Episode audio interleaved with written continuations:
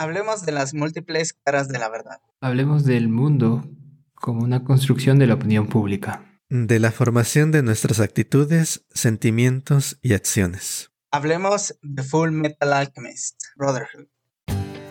Bienvenidos a Diáquefo, Filosofía y Anime, el día que reencarné como filósofo.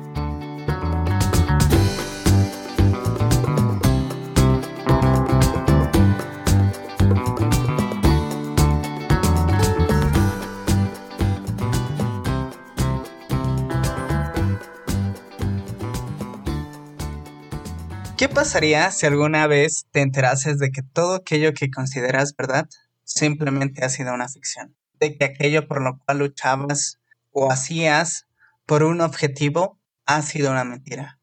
El país de Amestris es donde viven Ed y Alphonse. Al pasar de los capítulos se nos hace una revelación de suma importancia para la trama del anime. El país es una mentira.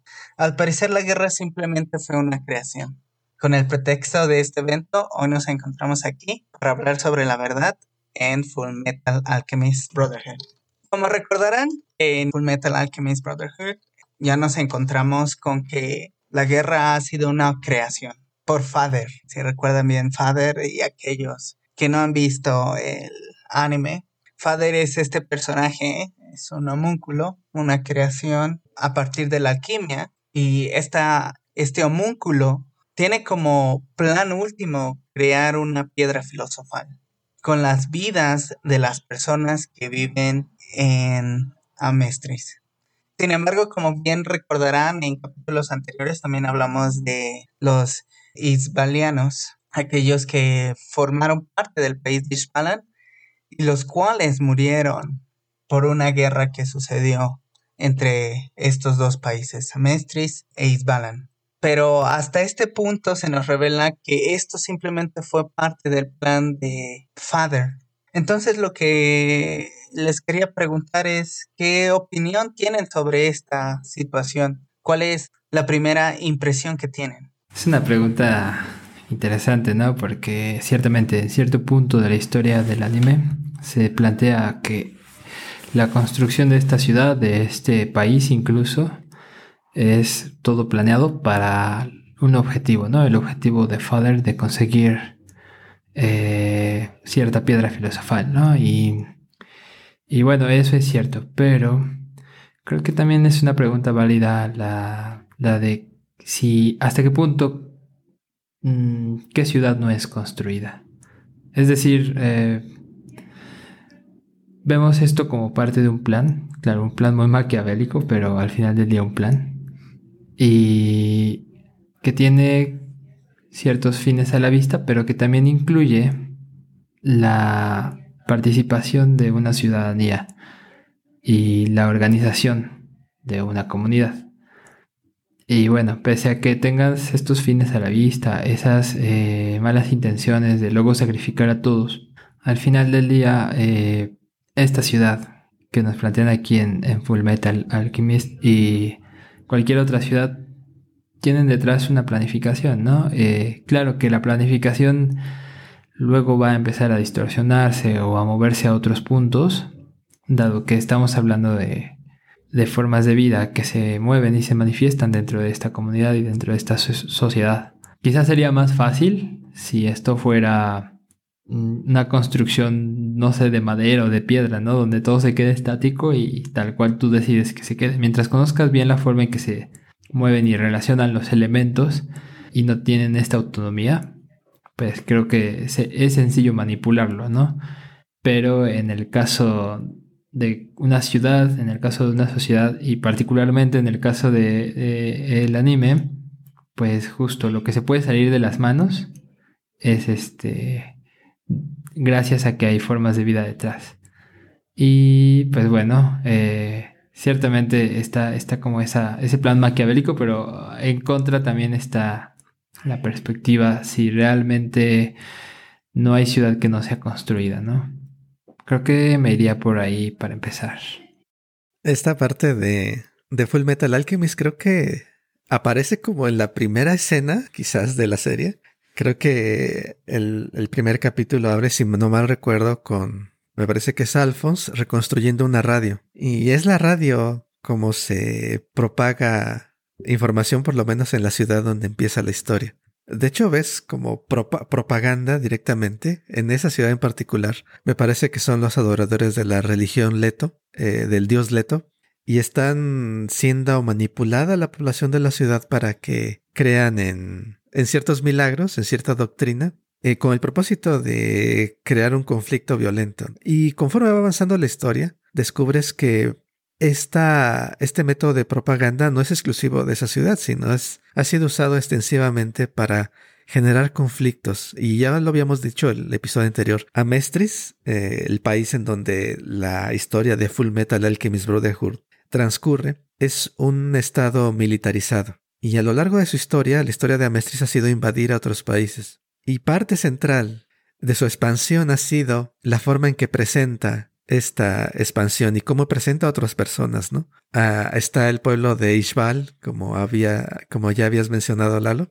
Esta masacre que ocurre en, en cierto punto de la historia. Y todo esto está en función de una perspectiva, una historia acerca de, del mundo, de ciertos conflictos, que permite que el poder militar se presente de esa manera en la, que se da. Y, y, lo creo que lo interesante es eh, hasta qué punto, ahorita lo estamos viendo desde un punto de vista de manipulación política directamente, pero cuando lo trasladamos a nuestro mundo, obviamente está este aspecto también en el que la propaganda es un tema de preocupación. Realmente nos están diciendo la verdad del gobierno. Y pero también no es la única forma, ¿no? También tenemos otras formas, otras, otras avenidas, ¿no? Como la construcción de ciertas realidades, de ciertas historias, eh, por motivos comerciales. Vemos la historia de nuestro mundo de, de Facebook, Google y, y otras eh, de redes sociales donde se generan historias, donde se generan perspectivas, quizás no con el fin político, pero sí con el fin de atrapar nuestra atención y, explotarla con fines comerciales, con fines eh, lucrativos.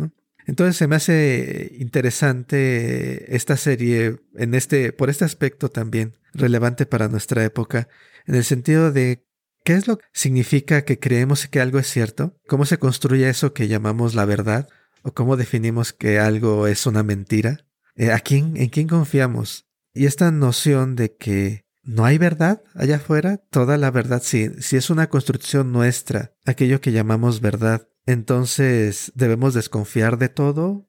¿O, cada quien puede tener su verdad? ¿No hay forma de ponernos de acuerdo? Hay muchas preguntas que creo que tienen mucho que ver con el tiempo que estamos viviendo.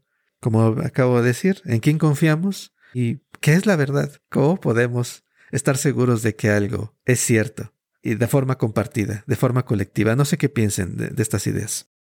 Wow, nos acabas de bombardear con muchísimas preguntas muy complejas, Aquiles. Y bueno, bueno, voy a tratar de, dar mi opinión sobre algunas cosas y primero voy a abordarlo desde el punto de vista de lo que acaban de comentar, de los propósitos. Lo que bien comentaban es que esta guerra que ha pasado, que pasó en, en Ishbal y que está pasando en otros lados por Amestris es porque hay un propósito, ¿no? El propósito último lo planeó Father. Esto nos lleva a la pregunta de ¿acaso todas las verdades son mentiras? O pongámoslo de una forma distinta. ¿Acaso todas las verdades tienen un propósito?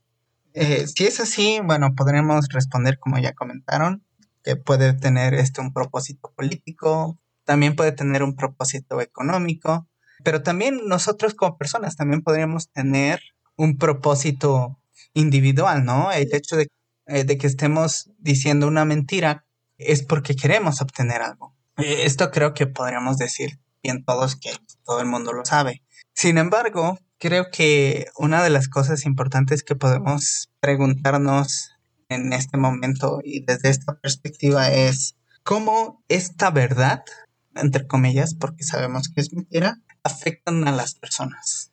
Cómo este tipo de verdad nos afectan.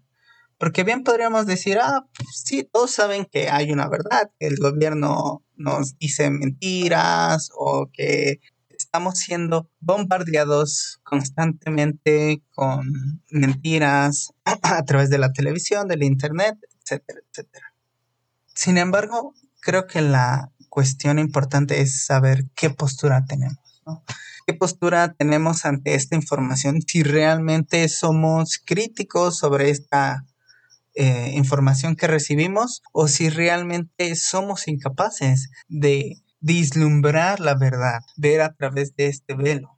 Para esto quiero hablar de un poco de, de los soldados que van a la guerra, ¿no? No solo aquí en el mundo ficticio de Full Metal Alchemist, sino también en el mundo real, ¿no? Muchas de las veces puede ser y que nos creamos estas mentiras que nos vienen diciendo y pues esto afecta el nuestro espíritu, ¿no? Tenemos este sentimiento nacionalista o al igual podríamos pensar que tenemos este pensamiento de que estamos haciendo lo correcto.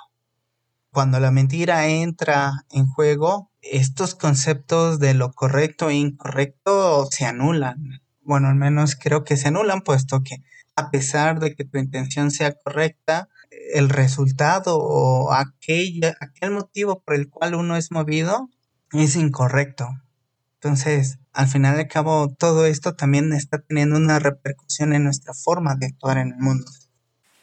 Ya han salido bastantes cuestiones complejas, interesantes, emocionantes y bueno, pues igual voy a ir a como chapulín brincando de aquí para allá, pero tratando de hilar las, los planteamientos porque creo que todo esto tiene tela de dónde cortar y además eh, este anime Full Metal nos ofrece más material para darle relleno a, esto que estamos planteando. Y bueno, comenzaré con la cuestión del discurso, ¿no? Eh, el discurso se puede plantear o se ve como un catalizador, un catalizador de aquello que sería la comprensión del mundo, ¿no? Es a través de ese discurso que se da sentido, se dota de una orientación. Quizá primero puede ser una relación entre dos personas. Estoy pensando, por ejemplo, las charlas que tienen el homúnculo del frasco y Horkheimer. Perdón, mi alemán es de la fregada, pero no importa eso. El papá de Eddie, de Al. O sea, desde ahí ya hay un discurso eh, donde el homúnculo del frasco plantea una forma de ver las cosas y y bueno, de, ahí para adelante tira su, su plan y, ya vemos en todo lo que se va convirtiendo esto, ¿no? Pero no se queda ahí, claro que esto va creciendo y, eh, me imagino, por ejemplo, a, a Honheimer eh, llegando a los países asiáticos y compartiendo sus conocimientos sobre alquimia y brindando otras formas de ver la realidad, ¿no? Eh, y influyendo en una sociedad. ¿no? Y, bueno, ya en una escala más grande tenemos lo que bien mencionaba Aquiles, ¿no? La, el papel que juegan los medios de comunicación dentro de esta historia. En particular el radio es un, un medio que tiene un peso importante en determinados puntos. Pero también tenemos por ahí mención de periódicos o panfletos en vías públicas.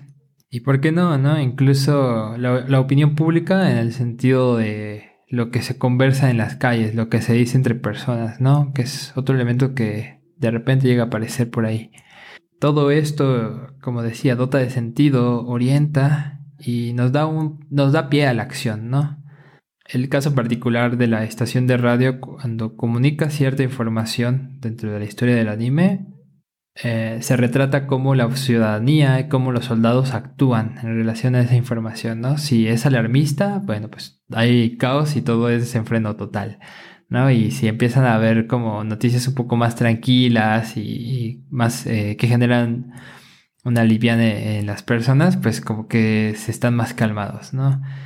Por otro lado, tenemos eh, esta cuestión, ¿no? De que la radio, los periódicos forman parte de una institucionalización de la verdad, podríamos poner en esos términos. Es decir, lo que se dice en esos medios masivos, de alguna manera tiene un respaldo, un soporte, ya sea gubernamental, ya sea porque llevan mucho tiempo administrándose de esa manera, pero al final del día quien los oye eh, o, muchas personas que oyen esos medios confían en, ¿no? Y bueno, ahorita me estoy remitiendo al mundo del que nos presenta este anime de Full Metal Alchemist, pero pues sí, ya apuntaban ustedes, colegas, a esta cuestión de que lo podemos constatar en nuestra realidad, ¿no? Y de hecho, no hace muchos años, estoy pensando en quizá 20 o 25 años, el radio sí jugaba este papel imprescindible que nos presenta, por ejemplo, el anime en esta ocasión. Estoy hablando de, en México todavía se tenía la concepción de que el radio era la primera, el primer medio de comunicación, ¿no? Para llegar a las personas en todo el país, en todo México. Pues bueno, las cosas van cambiando. Ahora no estoy muy enterado de cuáles sean como los rankings de los medios de comunicación con mayor impacto. Supongo que, bueno, en muy buena medida las redes sociales y los medios de comunicación dados a través de Internet tienen ahora una gran potencia, eh, pero no sé, no sé igual si todavía periódicos y, radios eh, tienen el impacto que solían tener.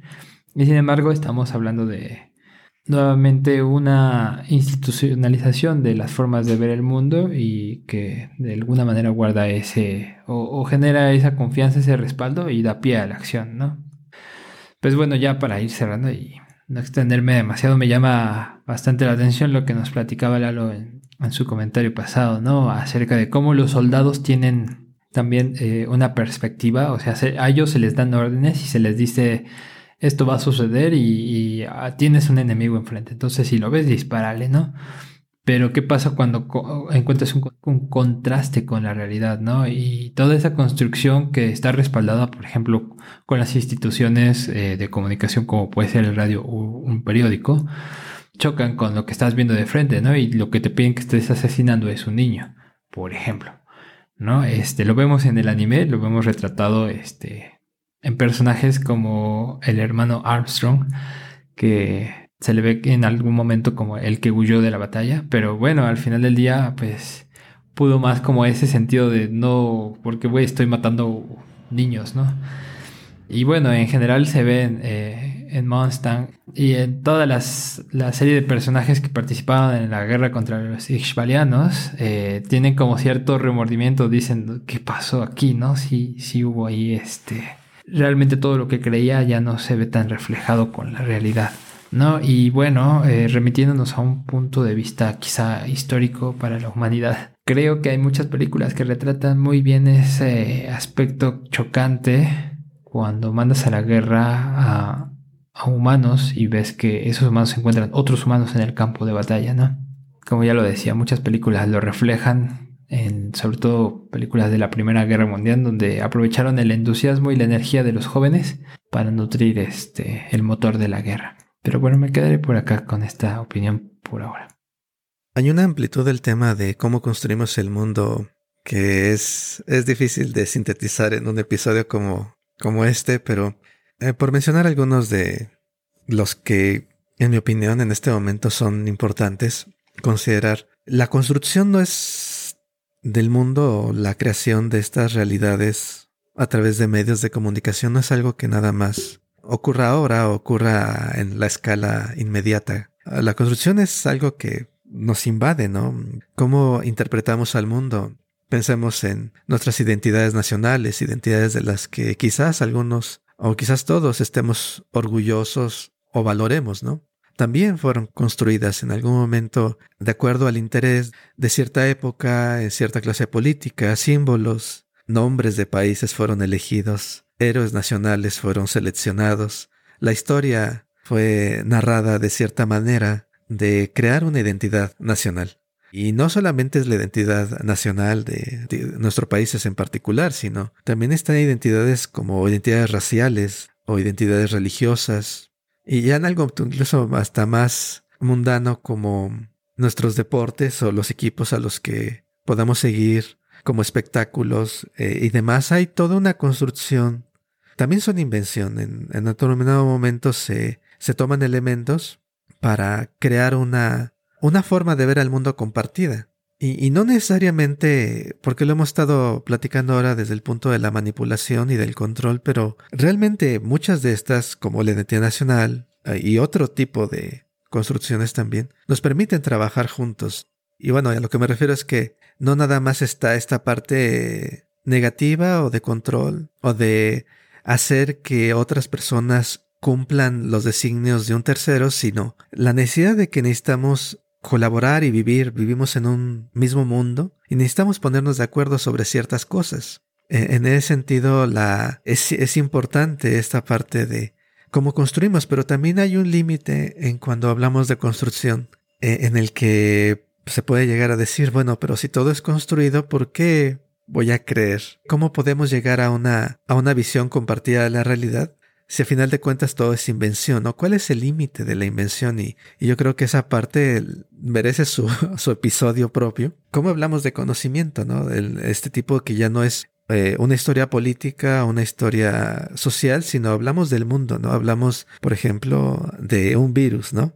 De una epidemia de enfermedades, de si comes eso te va a hacer daño, si comes esto otro te va a hacer bien. Cosas que no están en, en el mismo nivel y cosas como la ciencia en general.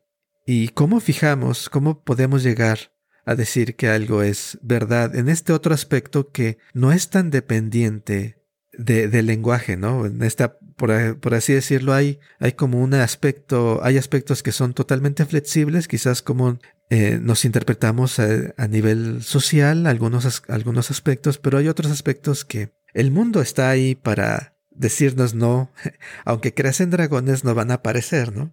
Pero yo creo que ese va a ser otro, merece su, su propio episodio para que lo hablemos.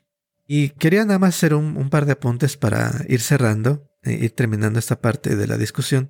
No sé si es parte de un problema derivado de la metodología, de cómo pensamos sobre estos temas, pero luego nos centramos mucho en el lenguaje, en el discurso en sí mismo, pero también no es nada más este aspecto racional, sino hay un aspecto emocional, afectivo, en esta construcción que hacemos. Y para esto me remito al caso de la radio que se presenta en Full Metal Alchemist y lo uno, quizás no me extrañaría que haya hubiera servido de inspiración a la autora de Full Metal Alchemist este incidente histórico es el tema del genocidio de Ruanda, en donde la radio se usa para deshumanizar a un sector de la población.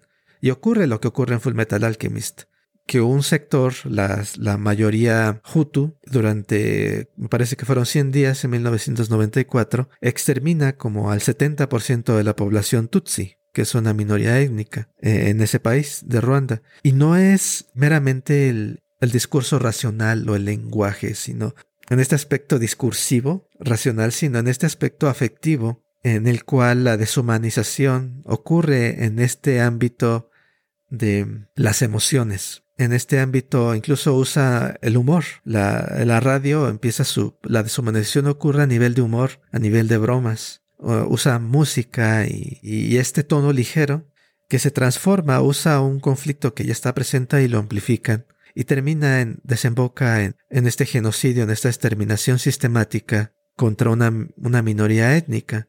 Entonces, obviamente, aquí estoy hablando, el discurso no es, cuando hablan, hablamos de discurso, no es solamente este aspecto racional, sino también incluye este aspecto efectivo, pero me quería yo poner énfasis en esta parte, de que muchas veces cuando hablamos de fake news, o de distorsiones de la realidad o de, o de realmente descripciones de la realidad, no estamos nada más al, hablando de cosas que ocurren a nivel racional, sino muchas de estas vienen, se forman a un nivel no racional y muchas veces no se puede combatir eh, lo que consideramos desinformación o lo que pensamos que es desinformación usando métodos racionales porque no fueron adquiridas esas creencias racionalmente tampoco. Entonces ahí hay un, hay un apunte que yo quería hacer sobre esta construcción que no es meramente algo que esté dicho en palabras, sino está en este aspecto de actitudes, de emociones, de percepciones, que no son meramente un discurso argumentado o un discurso lógicamente conectado.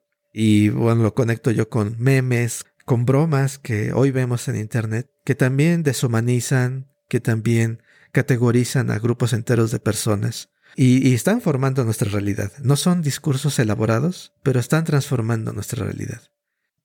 ojalá se pudiese hablar más de esto. Es muy interesante. Yo voy a tratar de ser breve. Voy a presentar unos últimos comentarios.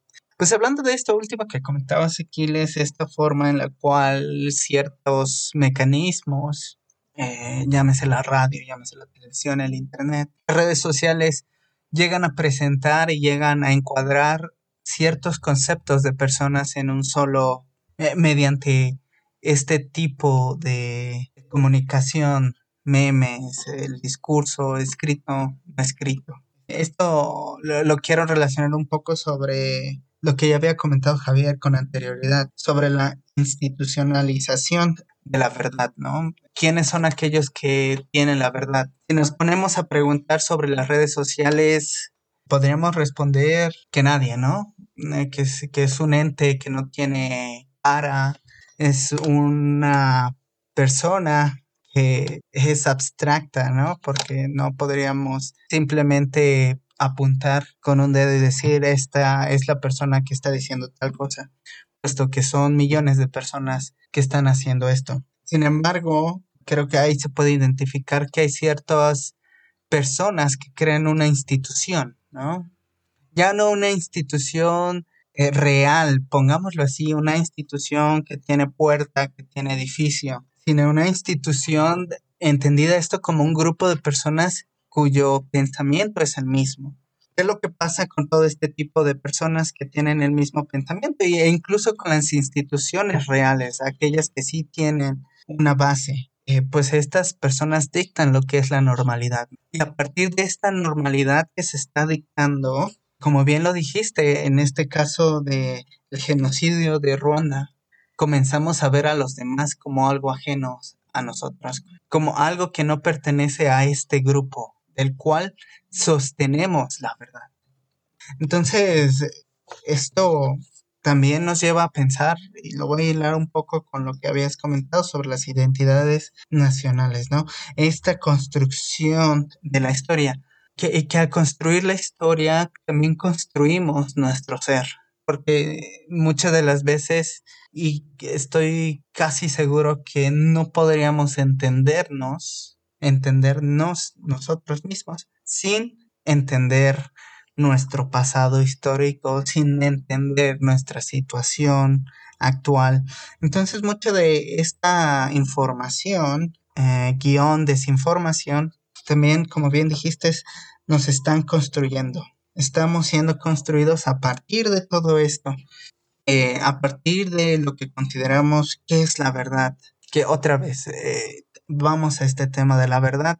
Puede ser que lo que se nos esté presentando sea realmente algo real. O bien podría ser que esto que se nos está presentando pueda ser algo que, que, está oculto, ¿no? Que, que hay un velo sobre tal que no nos permite ver qué está sucediendo.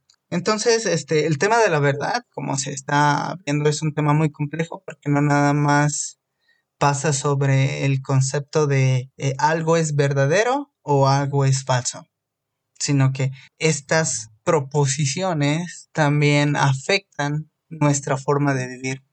Y no solamente nuestra forma de vivir, sino estas relaciones que tenemos con los demás.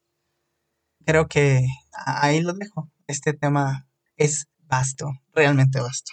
Sí, igual este, para ir dando unas palabras de cierre, creo que también me voy con la emoción de que hay muchas cosas que hemos platicado y muchas cosas más por hablar, pero en particular me queda un poco la cosquillita, por ejemplo, de esta noción de los discursos como medios para manipular los sentimientos, ideas y los deseos. Y pues ciertamente es una potencia grande que tienen los medios y justamente en el anime se retrata muy bien, ¿no? ya lo hemos dicho, la radio juega ese papel fuertísimo, pero no, es el único medio. Eh, un cartel de se busca o se busca vivo o muerto. ya conmueve muchos sentimientos, ¿no? Si tú ves la cara de ese se busca vivo o muerto eh, en el panfleto y luego te aparece la persona al lado, seguro vas a tener una reacción. Pues bueno, lo interesante o algo que me parece curioso y que podemos conectar con lo que venías comentando, Lalo, es este, esta posibilidad o estos poderes de manipular o de mover ideas y sentimientos de las personas visto a través de la institucionalización también se puede aplicar a ciertas figuras, ¿no? Y en particular a figuras públicas o figuras políticas, ¿no? Y aquí la figura, la estrella de este, esta categoría podría ser el King Bradley, eh, este que es considerado el generalísimo, el rey y además el uno de los enemigos más eh, tortuosos para nuestros protagonistas en la historia. Y pues ciertamente, ¿no? Eh, ¿quién, ¿quién, mejor para representar lo que es la construcción de una vida, ¿no? Eh, a este señor se le, se le seleccionó para ser eh, construido y, y, todo lo que él representa es esa construcción. Pero bueno, un poco voy a regresar a lo que decía al inicio. Que no es construido eh, o, no conlleva una planificación o, o, no conlleva al menos un deseo implícito. ¿no? Hablando en términos humanos, es difícil deslindar una, la realidad humana de esta pretensión de crear y construir. No, digo, por supuesto, no, no quiero decir, este, no voy a caer en el punto de vista radical de decir, claro, todo es una construcción. Pero bueno, eh, creo que el personaje de King Bradley es una muestra de que incluso una vida y una vida pública con presencia importante puede ser eh, diseñada y cumplir una función. Y bueno, igual también las últimas cuestiones de cierre. Es interesante también ver la potencia que los medios pueden tener, pero no solo para generar eh, eh, un sentido quizá destructivo, quizá deshumanizante. Es interesante ver la otra posibilidad, ¿no? ver que nos pueden ayudar a tener una comprensión distinta de los hechos e incluso llegar a, generar una humanización de ciertas cuestiones que a veces no podemos ver. Creo que me quedaría por acá en este punto. Eh, van a venir más discusiones de full, así que creo que no nos vamos a quedar con ganas de seguir charlando de cosas emocionantes. Eso sí.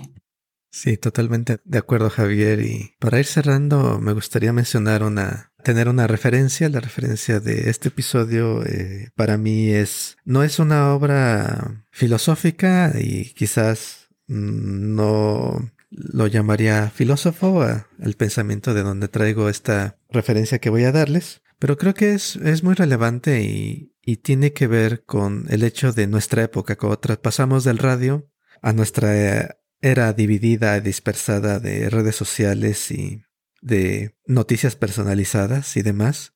Estas perspectivas creo que son muy relevantes. Hay un documental en Netflix, les recomiendo si tienen oportunidad de verlo, se llama El Dilema Social o The Social Dilemma. En este documental hablan precisamente de aspectos de lo que, los que hemos discutido ahí. Y hay una, en particular hay un hay un personaje, una persona que participa en este documental llamada Jaron Lanier, que es uno de los creadores de la tecnología inicial que para crear eh, realidad virtual, eh, allá en, creo que fue en los años 70, 80, que participa en este documental y, y habla sobre cómo funcionan los medios o el problema con las eh, redes sociales de la actualidad. Y, se dirige directamente a este punto que ah, ya habíamos estado mencionando los tres sobre la modificación de ideas, pensamientos y deseos. En el documental hay quien dice, no, la atención es el producto. ¿Por qué los productos son gratuitos? ¿Por qué podemos usar Facebook gratis? ¿Por qué podemos usar Instagram gratis? ¿Por qué podemos usar Google gratis? Porque el producto eres tú, ¿no? Son tus datos o como dicen algunos, es tu atención. Lo que quieren es tu atención y por eso eh, los clientes verdaderos son eh, las empresas de los anunciantes, los que quieren vender sus productos y la atención de los usuarios es el producto. Lo que nos dice esta persona, Lanier, es que realmente no es la atención, sino el producto verdadero que, están vendiendo es el cambio ligero, gradual e imperceptible en nuestro comportamiento y percepción. Lo que ellos venden es el cambio en lo que pensamos, es el cambio en lo que hacemos, es el cambio en lo que somos. Y, aquí la parte interesante es que este cambio necesita ser dramático. Es decir, no por un meme te vas a transformar en una persona totalmente distinta, pero nada más es un cambio mínimo el que se requiere. Un cambio mínimo del 1% de cómo se siente cierto sector de la población. Todo lo que se necesita para que tus ganancias se multipliquen o para que tu candidato gane. Y lo que están vendiendo estas empresas y sus incentivos son ofrecer garantía de este cambio. Da motivo para atemorizarse un poco el poder de técnicas avanzadas de psicología eh, sistematizada de forma de poder ejercer este cambio. Y este cambio no está... Y, parte, parte característica de este cambio es que no está tratando de no está pensando en consecuencias a futuro. Todo lo que quiere es el cambio inmediato, no le preocupa a largo plazo qué va a ocurrir. Y para mí es eh, interesante eh, lo que presenta este documental, esta perspectiva. Porque nos dice que ahora realmente es diferente. Antes hablábamos de retórica, quizás, para mover corazones, para mover personas a la acción. En, al menos en filosofía era esto, pero ahora tenemos técnicas avanzadas de, de datos que analizan a qué eres vulnerable, qué eres susceptible, y luego intentan empujarte no de forma que tú te des cuenta siquiera, sino de forma que hasta la disfrutes. Que es, hay un disfrute en ver cosas que nos enojan o en, que hablen mal de aquel que nos cae mal. Y, todas estas cosas están siendo aprovechadas para hacer estos pequeños cambios en lo que somos. A veces pensamos en cosas como el genocidio de Ruanda, Ruanda o, o el genocidio nazi, como cosas lejanas, cosas que les pasan a otras personas pero son cosas que realmente están en las que estamos inmersos. Y yo cerraría con, con esta clase de preguntas sobre qué es lo que vemos en nuestra realidad y yo les preguntaría, ¿cómo nos relacionamos? ¿Cómo te relacionas con los medios de información? ¿Qué criterios utilizas para confiar en algo? ¿Ves algo de estos fenómenos de, de cambio de percepción de otras personas, de deshumanización en, en tu vida cotidiana?